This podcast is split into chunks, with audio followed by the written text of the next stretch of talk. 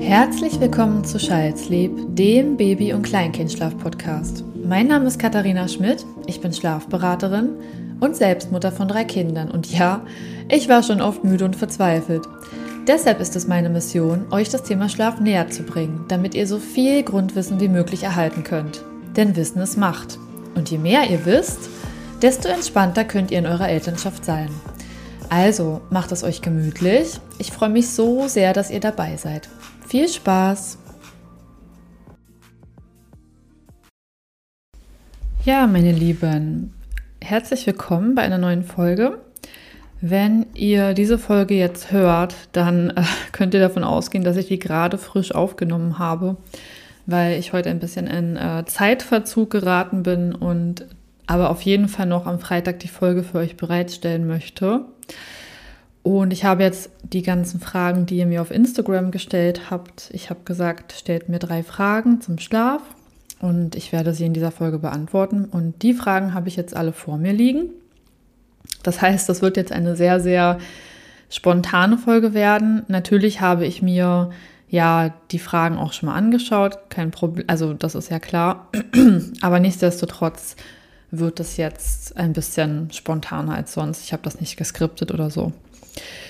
Ja, also die erste Frage, die ich beantworten möchte, ist, wann liegt eine Schlafassoziation mit der Brust vor, die eventuell gelöst werden muss? Also, vielleicht schauen wir erst nochmal allgemein auf die, auf die Sache an für sich. Warum muss man denn überhaupt Assoziationen an der Brust lösen? Woher kommt die Angst? Es ist einfach so, dass dieses Wortspiel Assoziation so stark geprägt ist durch Angst und ähm, man könnte etwas falsch angewöhnen und man muss präventiv dafür sorgen, dass das Kind ja nicht eine Abhängigkeit hat. Da würde ich euch gerne von befreien. Ähm, ich glaube, dass aus dieser Frage auch eine gewisse Angst vielleicht, also entweder ist die Frage aus einer Angst herausgestellt worden oder ähm, es gibt vielleicht schon einen Moment, der belastend ist. Also wenn ihr euch die Frage aus einer Angst herausstellt, dann würde ich euch dazu einladen, dass ihr keine Angst habt, denn ihr müsst keine Assoziation hm, ja, vorbeugen oder gar nicht erst entstehen lassen, denn ohne Assoziation kann kein Mensch existieren.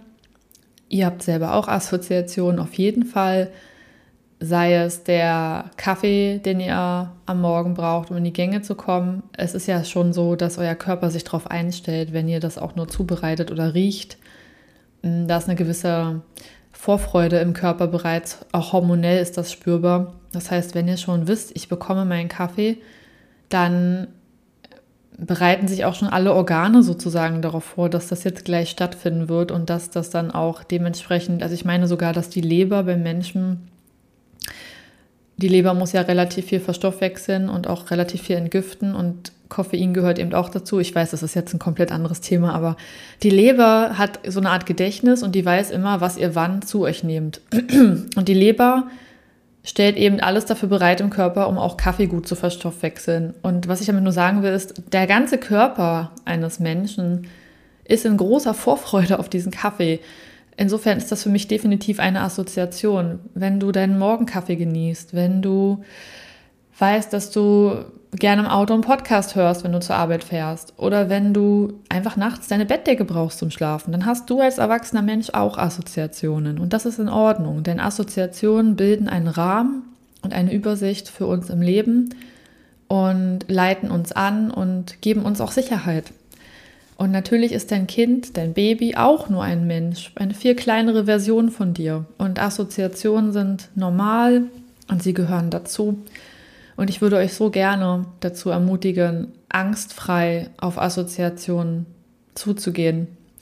Denn dein Kind liebt es, wenn es von dir im Arm gehalten wird. Dein Kind liebt es, wenn es von dir getragen wird.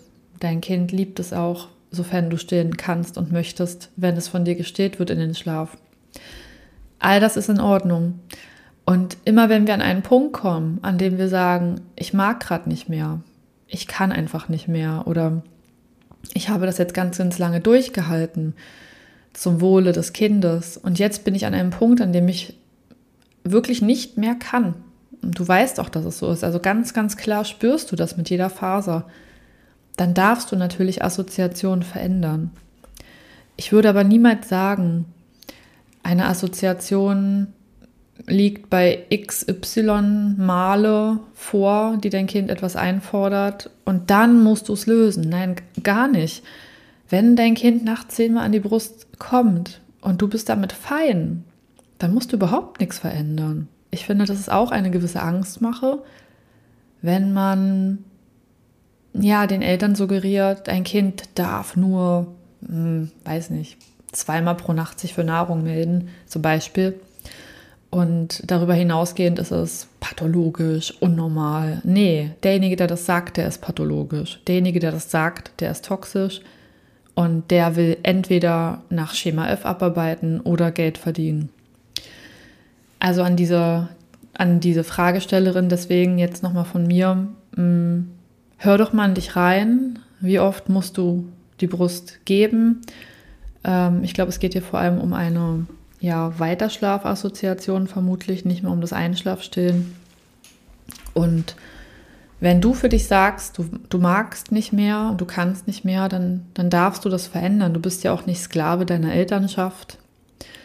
Achte bitte nur darauf, dass du das dann veränderst, wenn dir der äußere Rahmen passt, wenn dein Kind ein gewisses Alter hat, damit die, die, die Gehirnreife auch gegeben ist. Denn wir müssen schon eine Relation sehen zwischen, was muss ich ähm, ja von mir geben, um das aufrechtzuerhalten? Also was ist mein Einsatz, mein möglichster größter Einsatz, den ich geben kann? Und was müsste das Kind leisten, um es aufzugeben? Und ich finde schon, dass man da die Relation betrachten darf. Vermutlich ist es, wenn dein Kind zum Beispiel fünf Monate alt ist, ein viel größerer Kraftakt für dein Kind, das aufzugeben, als es für dich als erwachsene Person ein Kraftakt ist, das noch ein bisschen länger auszuhalten. Ich weiß, es sagt sich jetzt auch so so leicht und vielleicht klingt es auch ein bisschen gefühlskalt von mir, das meine ich so nicht. Aber wir sind erwachsene Menschen und die Mehrheit der Eltern wusste höchstwahrscheinlich auch, dass da nichts Einfaches auf sie zukommt. Mm, und ich finde es einfach nur fair, wenn man zumindest so lange durchhält, wie man kann, bevor man an diese Assoziationen rangeht und ja, diese zu unseren Gunsten ja sozusagen auch abändert und ähm, ich finde, wir müssen da einfach auch ein Stück weit Geduld haben. Oft ist es auch so, jemand, der mir sowas schreibt, dass es gerade sehr schwer ist, dann ist der Hintergrund ja oft auch immer, dass sie sich gerade in einem Schub befinden oder vielleicht eine Schlafprogression gerade stattfindet. Und ähm, eine Situation in diesem Moment zu beurteilen, ist sowieso nicht äh, zielführend, weil das ist gerade eine sehr schwere Zeit und man darf sich und dem Kind noch mal ein paar Wochen geben, um das zu beobachten. So oder so, wenn du da eine Frage zu hast oder wenn du unsicher bist, dann schreib mich doch gerne einfach an. Also ihr könnt mich immer über Instagram anschreiben oder über info@childsleep.de. Also da habe ich ein Kontaktformular. Jetzt demnächst wird es auch einen Quiz geben. Das heißt, wenn ihr auf meine Seite kommt, könnt ihr so ein kleines Schlafquiz machen und da könnt ihr dann sozusagen mal die ersten Fragen für euch klären, was ist, ob das auf euch zutrifft oder nicht. Und dann werdet ihr entweder weitergeleitet oder kriegt da schon eine Empfehlung, was besser ist. Also ich will euch damit einfach ein bisschen den Druck nehmen. Genau. Das war Frage 1. Jetzt lasst mich mal die zweite Frage anschauen. Wie gesagt, das ist gerade super spontan hier. Ja, wenn das Einschlafen mit Papa nicht geht, soll man es immer wieder versuchen oder lassen. Mm, ja, also. Ich spreche da 100% aus Erfahrung. Wir hatten das bei Kind 1 auch, dass ich nonstop alleine zuständig war für unser erstes Kind und mein Mann wollte gerne helfen, gerade beim Zubettbringen oder beim ja auch nachts einfach mal beruhigen und unser Kind ganz stark ähm, geweint hat, weil es nach uns, ähm, weil es wach wurde und nach mir verlangt hat. Es war furchtbare Zeit für mich. Wir konnten, glaube ich, keinen Film, wir konnten keine Serie gucken. Gefühlt musste ich alle 30 Minuten aufstehen, nach oben rennen, dann wieder in den Schlaf begleiten für mindestens 20 Minuten. Und ich war halt auch total frustriert, weil mein Mann an der Zeit irgendwie am Handy sein konnte oder ja, am Laptop. Und der war genauso frustriert, weil er mir nicht helfen konnte, weil er nicht akzeptiert wurde und weil wir am Ende zusammen keine gemeinsame Zeit hatten. Also das war ja so Erstlingseltern einfach, erstes Mal Eltern geworden, keine Ahnung von irgendwas und wir haben sicherlich auch nicht alles richtig gemacht. Äh, wir haben nicht schreien gelassen, aber wir haben sicherlich, wir haben nichts über die Schlafzyklen gewusst, das meine ich. Und wir wussten einfach überhaupt nicht, wo soll man ansetzen? Was kann man tun? Was darf man nicht? Äh, wie lange darf man jetzt den Schlaf begleiten? Ich hatte auch diese Ängste, ich mache eigentlich alles falsch. Also ich habe natürlich nach dem Bauchgefühl gehandelt, aber ich habe immer gedacht, das ist wahrscheinlich falsch. Ne? Also soll man es ja nicht machen, laut Hebammen, Ärzten und Freundeskreis. Naja, wie komme ich jetzt auf mein ganzes persönliches Unterfangen? Ach so, ja, also ich spreche auf jeden Fall aus Erfahrung und ich kann euch sagen, nichts, aber auch nichts auf der Welt hätte unser erstes Kind dazu gebracht, den Papa zu akzeptieren. Es wäre nicht gegangen. Und wir hätten das nur mit, mit Zwang und Druck durchziehen können und dahingehend, ähm, ja, zu unseren Gunsten mal wieder verändern können. Also ich hätte quasi ähm, mich entfernen müssen von unserem Haus, unserer Wohnung damals und die beiden machen lassen müssen. Und dann hätte ich ja irgendwo auch schon so eine Art Schlaftraining begonnen. Er konnte irgendwann unser Kind ins Bett bringen, als unser Kind ein bisschen älter war, ein bisschen reifer war und auch diese Loslösung von der Mama so ein bisschen einfacher vonstatten ging. Ich, ich meine, ich habe dazu auch einen Beitrag auf Instagram ich weiß nicht mehr, wie der heißt, aber es gibt da auch so eine Pyramide in dem Beitrag, in dem man so ein bisschen die, leider muss man es so sagen, es gibt so eine Abstufung der Bezugspersonen. Mm, oft ist einfach Mama ganz, ganz oben und Papa steht an zweiter Stelle. Das hat auch ganz, ganz viel mit dem Bindungsverhalten der Kinder zu tun. Sie haben eben eine primäre Bezugsperson und manchmal ist der Papa dann auch auf zweiter Stelle. Das bleibt nicht für immer so. Kinder brauchen ja natürlich beide Elternteile. Ich möchte an der Stelle auch sagen, ob es jetzt Mama, Papa sind, Mama, Mama oder Papa, Papa, ist mir jetzt an der Stelle auch egal. Ich hatte auch schon Beratungen mit einem Pärchen, wo zwei Mütter ähm, da waren und da wurde die eine Mama nicht akzeptiert und die andere, die gestillt hat, wurde akzeptiert. Also ich würde nur sagen, es gibt eine primäre Bezugsperson und anhand des Falles, den wir hier vorliegen haben, wird der Papa eben nicht akzeptiert. Und ich glaube, Väter, wenn ihr das jetzt hört, ihr müsst das einfach eine Weile akzeptieren. Das heißt nicht, dass euer Kind euch nicht lieb hat. Kinder binden sich eben an die wichtigsten Menschen in den ersten Lebensmonaten, weil sie dort dieses Überleben sich sichern. Dann entsteht daraus natürlich auch, ja, ich sage jetzt nicht Gewohnheit, aber es ist eine Bindung, die entsteht, die wird sehr fest und ihr könnt als Väter oder als Mütter oder ja, also wie gesagt, als andere Partner immer nur versuchen, anwesend zu sein und nicht immer unbedingt beim Schlaf, sondern seid tagsüber verfügbar. Seid verfügbar, seid verlässlich und seid, es gibt diese drei V, verfügbar, verlässlich, ja toll. Das passiert, wenn man das spontan macht. Schaut bitte mal auf Instagram, ich habe da die drei Vs, die man einhalten muss. Äh, das ist eben sehr wichtig, dass die Kinder sich darauf verlassen können, dass der Papa tagsüber auch mal oder die Mama tagsüber auch mal anwesend ist, dass sie Zeit haben, dass sie äh, ja auch nicht am Handy sind in der Zeit, sondern wirklich mit dem Kind sich befassen, mm, weil man einfach, die Kinder merken das und die speichern, die nehmen ja auch viele Erfahrungen mit in die Nacht. Und wenn sie einen tollen Tag mit dem Papa oder mit der Mama hatten, dann ist das so ein Wir-Gefühl, was dabei hochkommt. Und dieses Wir-Gefühl erleichtert es dann den Kindern auch, die Bindung äh, zu einer anderen Person zu festigen. Das ist ja nichts anderes im Kindergarten später oder in der Krippe.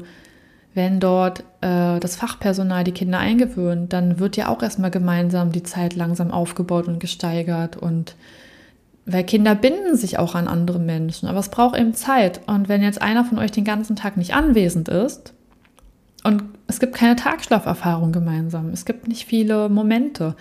Sorry, eine Stunde Feierabend reicht nicht. Rumtoben, kurz miteinander essen, reicht einfach nicht. Dann wird das Kind auf jeden Fall in diesem Moment, ja, das nicht akzeptieren. Und du als ja, Papa in, der, in, in diesem Fall wirst dann wahrscheinlich auch frustriert sein. Ich kann das verstehen, dass du auch mal abgeben möchtest an den Papa, du als Mama, die das gefragt hat, und dass ihr vielleicht auch Angst habt, dass das jetzt immer so bleiben wird. Aber wird es nicht. Es ist jetzt einfach in den ersten ein, zwei Lebensjahren vielleicht ein bisschen auf die Mama gepolt, aber das bleibt nicht für immer so. Übrigens habe ich es gerade nebenher geguckt. Es ist verfügbar, vertraut und verlässlich. Das muss eine Person sein, bevor sie auch in den Schlaf begleiten kann. Um das jetzt zum Abschluss zu bringen, jetzt habe ich sehr, sehr viel drüber gesprochen. Wenn Einschlafen mit Papa nicht geht, würde ich es ehrlicherweise lassen. Außer der Papa kann sich regelmäßig tagsüber viel Zeit nehmen, oder kann das vielleicht am Wochenende versuchen nachzuholen. Aber wenn diese Zeit nicht drin ist, durch die Arbeit, durch die Verpflichtungen, würde ich es nicht erzwingen. Das ist meine persönliche Meinung.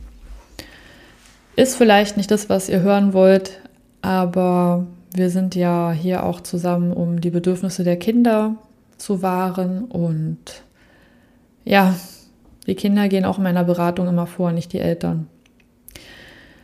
So, jetzt die letzte Frage. Mm, ja, da muss ich noch mal kurz ein bisschen durch. Also es war, es war eine etwas längere Frage und ich möchte das auch nicht falsch formulieren. Mm, ich lese es mal vor. Es, ist, es, ist, es besteht aus drei Teilen. Also Kind 16 Monate schläft nur in der Trage ein. Ablegen möglich, aber generell sehr schlechter Schläfer. An der Stelle will ich sagen, bitte hört meine Podcast-Folge. Ich glaube, das ist die allererste, ob es schlechte Schläfer gibt. Ich glaube, ich habe dazu eine Folge gemacht. Ich habe was gegen dieses Narrativ des schlechten Schläfers. Ich mag das nicht. Ich verstehe das, wenn ihr sagt, mein Kind ist ein schlechter Schläfer, aber bitte überlegt euch genau, was für ein Label ihr eurem Kind damit aufdrückt.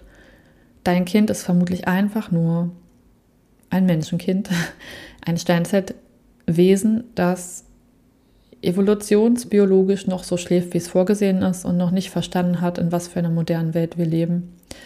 Deswegen bitte, bitte, bitte versuch nicht zu sagen, dein Kind ist ein schlechter Schläfer. Vermutlich ist dein Kind ein normaler Schläfer und wir als Eltern wissen oft einfach nur nicht, mit welchen Strategien wir dem begegnen können. So, dann der zweite Teil der Nachricht. Fading probiert, bevor wusste, dass das Schlaftraining ist. Nur geweint, abgebrochen. Fading, dazu habe ich auch einen Beitrag auf Instagram. Das ist sozusagen eine Form von Schlaftraining, in der man sich immer weiter vom Kind entfernt. Hm, oft ist das so eine Stuhlmethode. Man sitzt auf einem Stuhl, man berührt sein Kind nicht, wenn es im Bett liegt. Die, die, der Kontakt wird immer geringer, man rückt mit dem Stuhl schließlich zur Tür und ist dann draußen. Ich sage nicht, dass man Fading nicht machen kann. Angenommen, dein Kind ist vier Jahre alt und dein Kind kann Zyklen verbinden und ähm, du weißt, deinem Kind geht es richtig gut, es hatte von Anfang an Urvertrauen und du sagst zum Beispiel zu deinem Kind, ich lese jetzt noch eine Geschichte, ich kuschel mit dir, ich kraule dich zehn Minuten, aber dann setze ich mich mal an die Tür und schau mal, wie es damit klappt. Wenn dein Kind dem zustimmt und sagt, ja, Mama, ist okay, ich schaffe das, ich will das, dann ist das an der Stelle für mich auch nicht wirklich Fading, dann ist das einfach ähm, eine Modifikation der Einschlafsituation im Einverständnis von beiden. Dann finde ich das in Ordnung, auf jeden Fall. Aber bei einem Baby mit dieser Stuhlmethode, mit dem Fading, sich aus dem Raum zu manövrieren durch Kontaktentzug, ist sehr, sehr, sehr, sehr schwierig. Also ich weiß, dass es vielen geraten wird, aber Bitte fallt nicht darauf rein. Es heißt auch nicht immer Schlaftraining. Es hat viele andere Namen, ja, wie man Eltern dazu bekommt, sich von ihrem Kind zu distanzieren. Ich sage heute so viel über das, was ich schon gemacht habe, aber es ist tatsächlich so. Ich habe auch eine Folge in meinem Podcast, die, da habe ich mit einer sehr netten Mama gesprochen, die uns erzählt hat, wie sie an das Schlaftraining herangeführt wurde, unwissend, und wie sie dann abgebrochen hat. Also die Folge ist auch sehr hörenswert. Ja, auf jeden Fall jetzt noch der dritte Teil der Nachricht. Seither wieder nur in Trage, wird sich das jemals ändern lassen, ohne Trauma und Hysterie, also sanft. Erstmal ist das Kind erst 16 Monate. Es ist bisher nur in der Trage eingeschlafen. Es lässt sich ja ablegen. Das ist schon mal toll. Es lässt sich ablegen. Das heißt, man muss eigentlich nicht die ganze Zeit. Also das Kind kennt auch Schlafen auf dem Bett. Das ist schon mal gut, ja. Es schläft zwar gerne in der Trage ein, also mit Kontakt, aber es lässt sich auch ablegen. Ich weiß es leider nicht, was für Fading die Mama gemacht hat. Ne? Also ob sie von der Trage direkt ins Bett und dann mit dem Stuhl wegsetzt oder so. Wir wissen es leider nicht. sobald dein Kind protestiert und weint und du merkst, dass es ähm, hysterisch wird oder panisch wird, solltest du natürlich abbrechen und dann ist das für euch nicht der richtige Schritt. In so einem Falle sollte man vielleicht auch noch ein bisschen warten. Wenn klar, in der Trage sein Kind die ganze Zeit zu tragen, das ist sehr anstrengend, das kann auch auf den Rücken gehen. Ihr dürft euch immer auch dann in einer Beratung an mich wenden. Also wir können da auch nochmal genau besprechen, wie, da, wie die Vorgehensweise ist, denn sie muss zur Familie passen. Es bringt nichts, wenn man ähm, ja so dieses Schema F auf alle Familien überstülpt. Das macht gar keinen Sinn. Aber die eigentliche Frage, die ja hier besteht, ist ja, wird sich das jemals wieder ändern? Also, dass das Kind so traumatisch reagiert hat in, in den Augen der Mama und so hysterisch oder nicht. Ja, Kinder brauchen ja das sichere Nest. Und Kinder brauchen Sicherheit und Urvertrauen. Ich würde schon sagen, dass dein Kind Urvertrauen hat, denn es ist ja immer in der Trage eingeschlafen mit viel Körperkontakt. Aber jetzt gerade ist dein Kind ein bisschen erschrocken noch und es ist immer so, wenn Kinder da gerade was mit sich durchmachen, dass sie dann wieder mehr Körperkontakt suchen.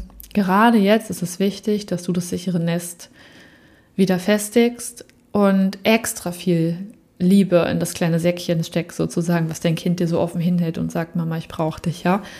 Füll das extra auf, bis es überquillt und stabilisiere das sichere Nest jetzt für mindestens zwei bis drei Wochen, damit dein Kind nicht immer so auf der Hut ist. Kommt da wieder was? Passiert da wieder was? Das kann sich lohnen, wenn man da jetzt ein bisschen durchhält und seinem Kind die Zeit gibt und die Liebe und die Energie nochmal richtig rein investiert. Ich weiß, das ist sicherlich nicht einfach für dich, aber ihr habt möglicherweise einfach versucht, ähm, abrupt und ad hoc etwas zu verändern, was noch nicht gepasst hat von der Strategie. Vielleicht hättest du dich auch an mich wenden sollen.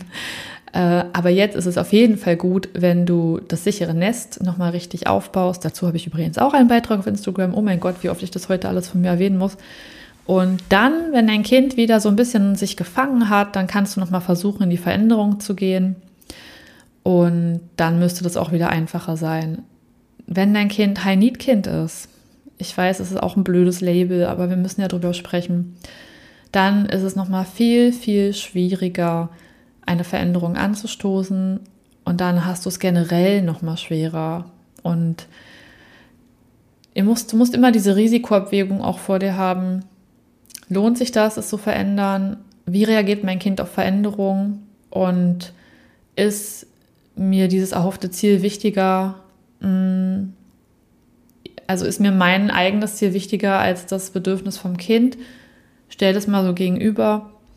Vielleicht kannst du dir ja auch Entlastung holen, falls du einen Partner oder eine Partnerin hast, die auch mal in der Trage das Tragen übernimmt. Aber das scheint mir jetzt trotzdem auch ein sehr komplexer Fall zu sein bei euch. Also ich habe das Gefühl, da ist viel schief gelaufen. Da müsste man generell nochmal allumfassend auf eure Zeiten gucken, auf eure Abläufe. Ich kann das jetzt gar nicht so aus dem Stehgreif ordentlich beurteilen, aber ich würde euch das sichere Nest ans Herz legen und wenn du das Gefühl hast, es ist wieder Ruhe reingekommen, dann versuch nochmal was zu verändern. Aber jetzt sofort wieder weitermachen, auf gar keinen Fall. Okay.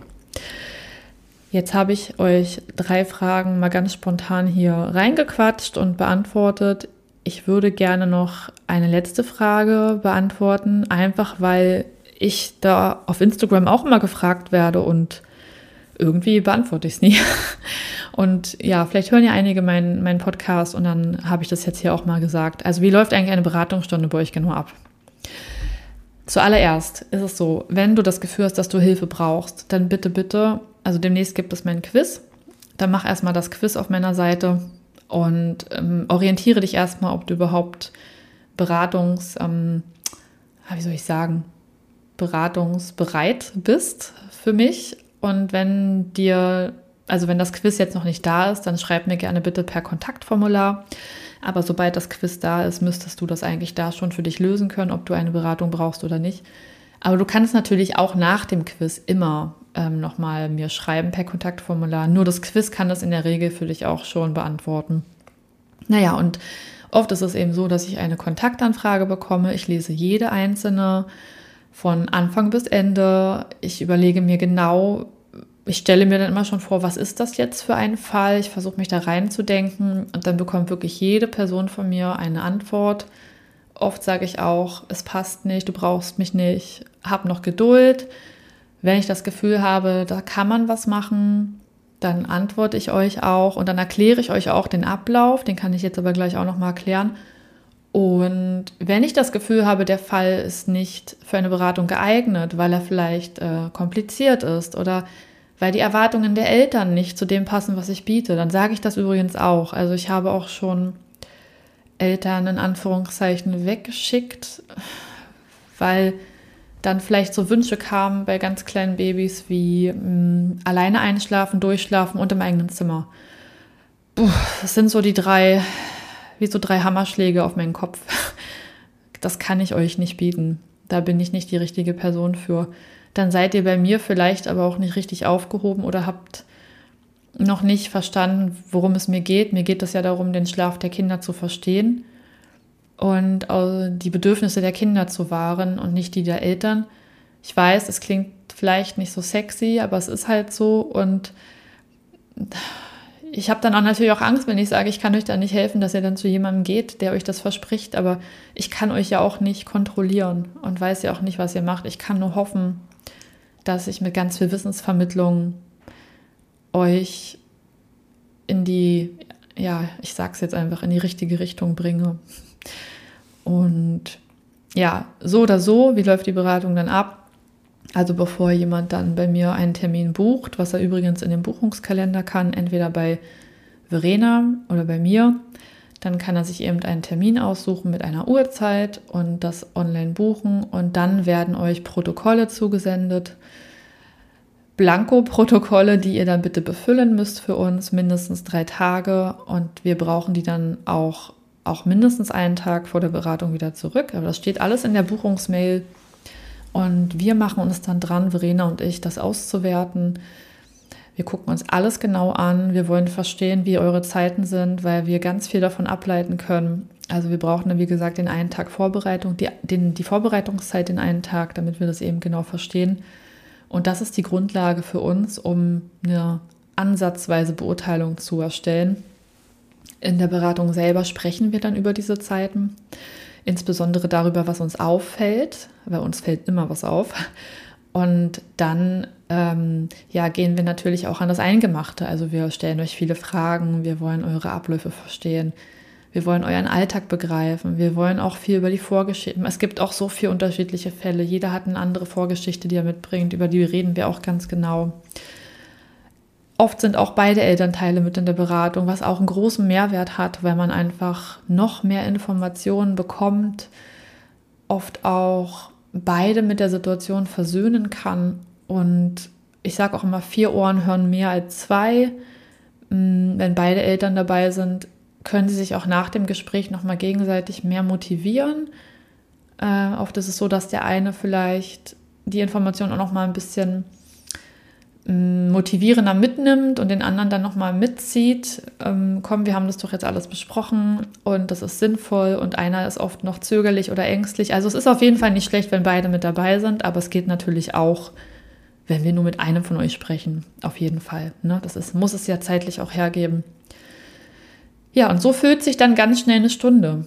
Also wir sprechen, wie gesagt, über eure Zeiten, über eure Abläufe, über eure, eure Routinen, über das, was euch stört.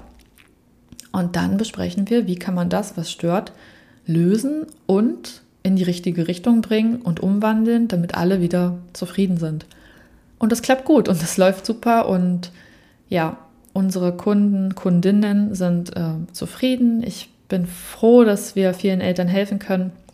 Und an dieser Stelle würde ich euch auch ganz doll ans Herz legen, ja, euch auch zu trauen, bei Verena zu buchen. Ich habe auch eine Podcast-Folge. Oh Gott, ich muss heute so oft auf meine Podcast-Folgen hinweisen. Aber wenn du das erste Mal hier bist und du das hörst, dann bitte hör dir doch auch mal die dritte Folge an. Da habe ich mit Verena zusammen eine Folge gemacht. Ich kenne Verena jetzt schon super lange. Ich weiß, wie sie arbeitet.